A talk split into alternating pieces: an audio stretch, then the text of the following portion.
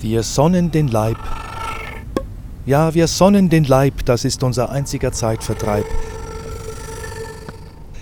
Doch manchmal paddeln wir auch im Teich, das kräftigt den Körper und wäscht ihn zugleich. Ein kleines Spottgedicht des Anarchisten und Literaten Erich Mühsam über die Spinner von Ascona, wie sie genannt wurden, die nur Früchte aßen, die Sonne anbeteten und nackt ihre Felder bestellten.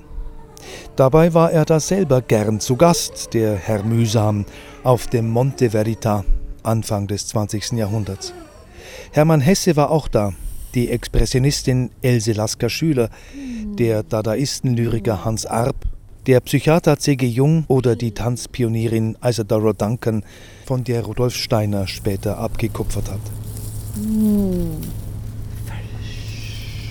Alle waren sie angezogen von dieser eigenartigen Comunità, der Urmutter aller Hippie-Kommunen auf dem Monte Verita, der nichts anderes war als ein reblausverseuchter Weinberg, ein Hügel oberhalb von Ascona. Aber Monte, Berg der Wahrheit, klingt besser als Hügel der Wahrheit und so haben sie ihn genannt, die Aussteiger auf Zeit, um ein gesundes, ursprüngliches, spirituelles Leben zu führen, ein friedliches, geschlechtergleiches, anarchisches.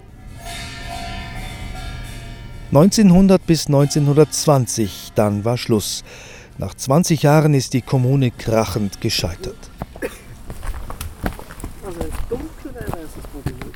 Das Festival hat sich dieses Jahr das Motto gegeben Finisterre, Ende der Welt. Und begibt sich auf die Spuren der Utopien von damals. Festes Schuhwerk, bitte. Morgens um halb sechs. Aufstieg auf einen weiteren Hügel oberhalb des Monte Verita. Ein echtes Berglein schon, wo damals Isadora Duncan im Morgengrauen ihren Ausdruckstanz entwickelte.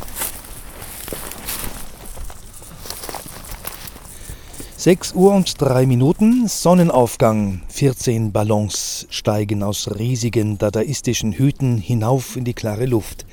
14 Stück sind es, weil es 14 Künstlerinnen und Künstler sind, die in den nächsten Tagen ihre eigenen Utopien beschwören werden. Ein jeder Ballon zieht einen langen, raschelnden Schwanz hinter sich in die Höhe und verschwindet im Nichts.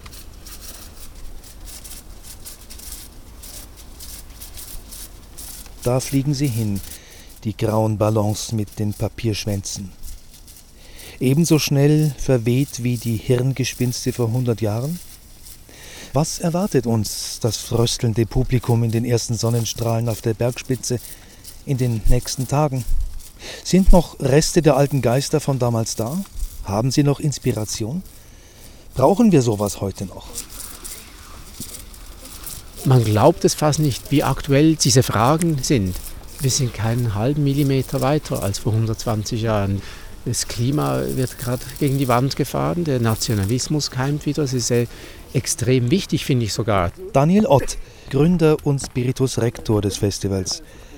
Und Co-Leiterin Lydia Jeschke ergänzt. Der Anknüpfungspunkt ist da nicht in einer Nostalgie, aber doch ein Zurückkommen auf sich selber, seine eigene Wahrnehmung. Etwas, was die hier auch gepflegt haben, die Gründergeneration. Wir müssen dann ja auch immer wieder zurücklauschen. Was, was kommt jetzt da, wenn ich nachts im Wald bin oder auf dem Felsen? Wo ist das Echo? Und dazu braucht es eine gewisse Zurücknahme immer wieder. Das Festival Rümlingen ist, auch jetzt im Tessin, ein Festival in der Natur und damit ein Festival der leisen Töne. Bei der Klangwanderung durch das Onsernone-Tal, das geht von Ascona bis weit hinein in die Tessiner Berge, oder bei der Geisterbeschwörung auf dem Monte Verita.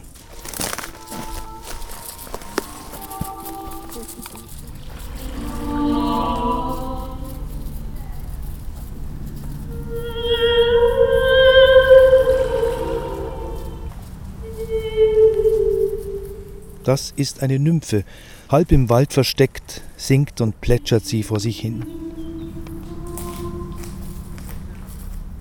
Sie steht zur Hälfte im Wasser. Oder ist das Milch, frage ich mich? Ein Reinigungsritual?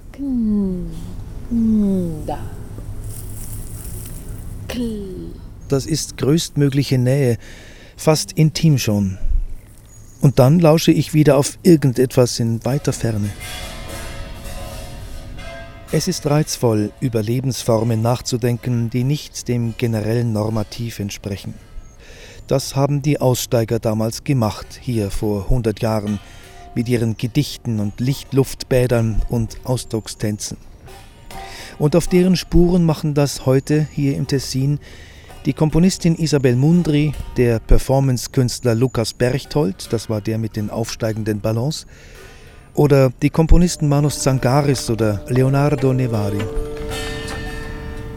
Ja, das ist reizvoll.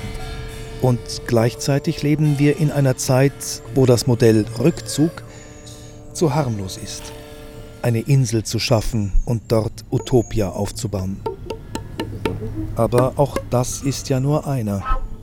Einer von vielen Gedanken, die einem so durch den Kopf wandern beim leisen, vielschichtigen Festival Rümlingen im Tessin.